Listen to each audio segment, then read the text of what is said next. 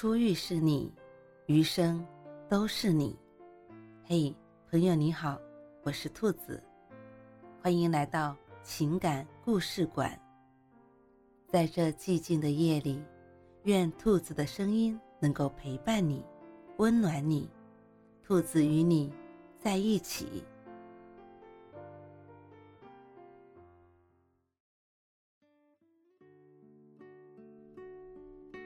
一个女人的情感自述过程令人唏嘘。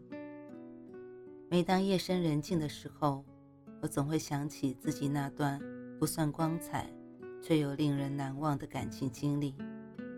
我不为自己辩解，现在只想平静地分享自己的这段历程。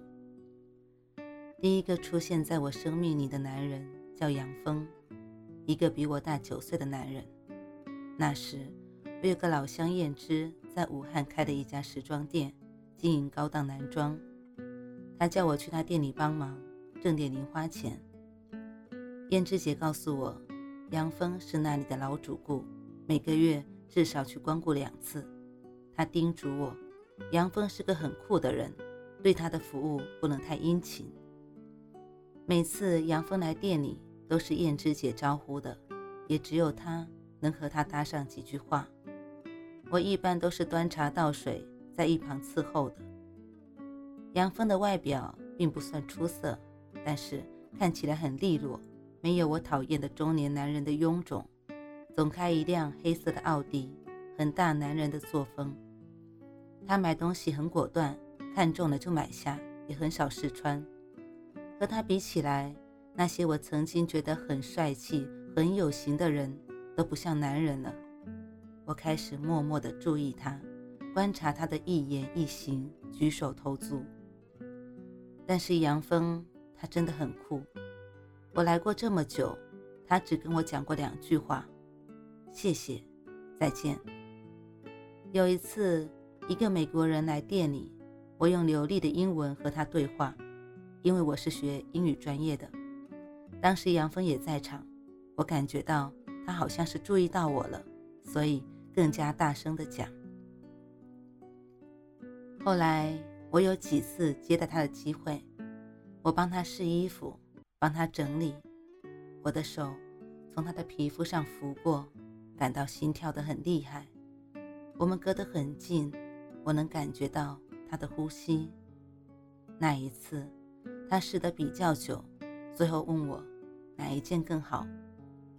我说：“您皮肤不错，适合穿浅色的。”他就买了那件浅色的。他付了钱离开了，但他把手机落下了。我追出去时，他和他的车都不见了踪影。我就一直在店里等他，我想他应该会回来取吧。等了好久，电话响了，是他打来的。他约我到一家日本餐馆，我把手机还他。他顺便请我吃饭。面对坐在眼前的杨峰，我的思绪早不在那些精致的日本美食上面了。在梦境里，我成了杨峰的妻子，为他穿衣服，给他系领带，看他对着我痴痴的笑，我简直陶醉在那个世界里了。后来被叫醒时，我还忍不住偷笑。杨峰看着我，一副很不可思议的表情。我这样一个穷人家出生的孩子，喜欢上一个有钱、有品味又不难看的男人，就像杨峰这样的，再合理不过了。我对杨峰的爱慕像洪水般汹涌，已经侵蚀了我所有的思想。我用半年的薪水去买了手机，输入的第一个号码就是杨峰的电话。上次他把手机落在店里时，我就偷偷的记下了他的电话。有了手机之后，我开始时不时的给他发短信，有些短信已经能表达情意，我在暗示他。有一天很晚时，我躺在床上准备睡觉了，他打来电话说很想见见我。我想也没有想，就跑出去见他。在他的车里，他吻了我，我也很热烈的回应。那个时候。我脑袋里没有任何思想，我觉得轻飘飘的。我想我整个人都是他的，不管他当时提什么样的要求，我都愿意。可是冷静下来之后，他让我回去。我问他为什么，他说：“你真的愿意？你不后悔吗？”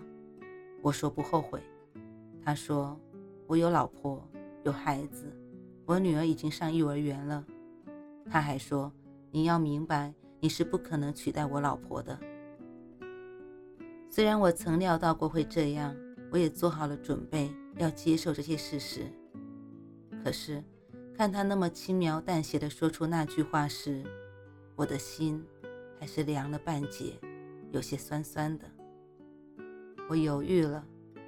那之后，杨峰就很少出现在我的视线里。我不知道是为什么，他像是在故意躲我。之后，我没在时装店里干了，应聘到了一家公司做前台接待员。这家公司是个很复杂的地方。我进来的第一天就被告知，某某某是什么什么人的亲戚，要小心，不要得罪他；又是某某某什么什么人，对他要客气。在那里，我像个小媳妇一样，处处受排挤。有时看到公司里那些人麻木地坐电脑前玩游戏，还装作比谁都敬业，我决定坚持做完一个月，拿了工资后走人。公司有位领导，我们叫他副总，感觉他这个人挺和蔼的，每次看到他都是笑眯眯的。他似乎对我很好，我来的时间不长。他还能叫出我的名字，每次经过前台时，也都要和我讲几句话，问我吃饭了没，工作习不习惯。他是公司里第一个让我感觉到温暖的人。可是后来，一位保洁阿姨告诉我，说副总是个好色鬼，喜欢和自己的下属闹点花边新闻。听说原来这里有很多女同事都是受他提拔被弄到总公司里去的。阿姨的话提醒了我，我发觉他不是对所有人都像对我这样的。副总还是对我色眯眯的笑，那笑让我感觉浑身不自在。一个月后，我领到了第一笔薪水，比当初承诺给我的要多。我想，这大概是副总给的。之后，副总经常借口送我一些东西，化妆品之类的。他总说别人给他的，他又用不着。我想拒绝，他说我不给他面子。我一收下，他就说要请我吃饭。我经常出入副总的办公室，让很多人对我刮目相看，再没什么人敢欺负我。但是我能感觉到他们总在我背后说我什么。我去找燕之姐聊天，她说女人呐，长得漂亮就是资本。趁年轻时不捞点，等到年华逝去了，后悔也来不及。燕之姐的店也是一个男人给她开的。副总告诉我，总公司那边差一个业务助理，需要一个懂英语的人，他想介绍我过去，薪资待遇都不错，是我想都想不到的。他在暗示我，我也明白，这是一个很艰难的选择。我感觉。像是要上刑场，把自己摆在砧板上，任人宰割。我想，我要做一个历史性的决定，一个关系到我以后的生存和发展，也是关系到我的人格和自尊的决定。我想到了杨峰，我太想他了。我拨通他的电话，杨峰答应和我见面。一看到杨峰，我就上去狠狠地抱住他。我第一次对一个男人产生那么深刻的依恋的感觉，我陷得很深。我爱他，我把我整个人都送给了杨峰，以此祭奠我对他的爱。既然要付出，我也希望是和我最爱的人。这是一个转折，我觉得我从此可以堕落了。我已经计划好走一条阴晦的、可耻的。不可回头的路，情和钱都有了，却失去了灵魂。我回报了那位副总，当然是用他最期望的方式。我也顺利进入了总公司工作。我的生活也发生了很大的改变，总有人给我钱花，我一下子变得很小资。我住进了三千块一平方米的小公寓，还经常出入一些健身会所练操、跳舞，住饭店、洗桑拿，穷奢极侈。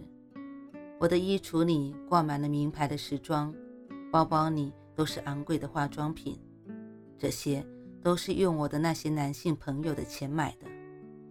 在那些男性朋友中，我只在乎杨峰。什么时候只要他需要我，我都会第一时间赶到。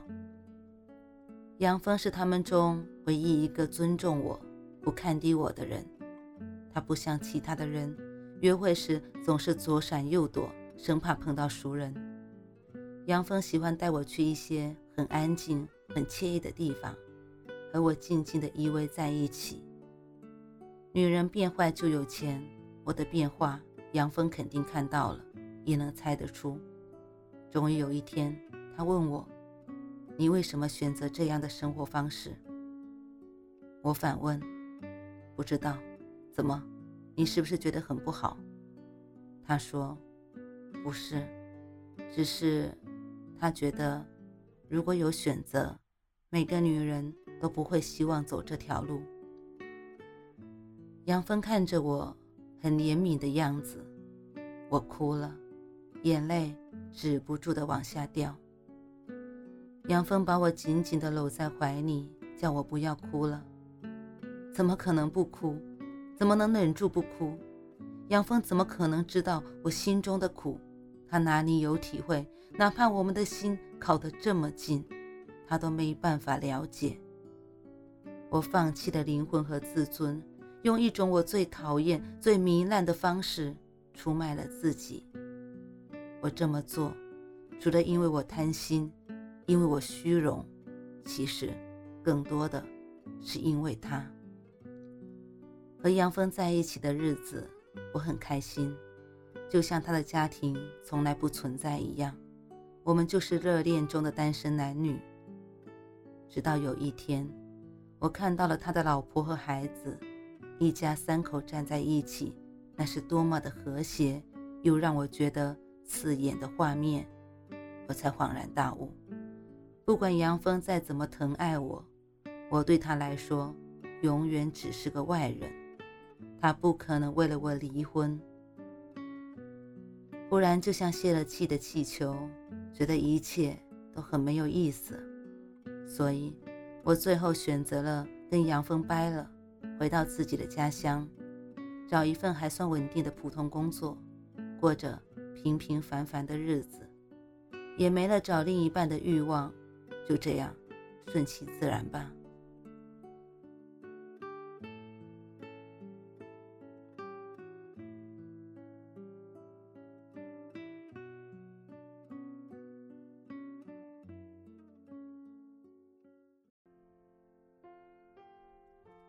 晚安，正在听故事的你。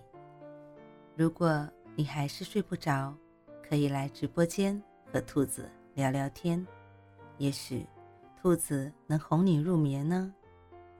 每晚十点，兔子都会在直播间等你，只为和你道一声晚安，好梦。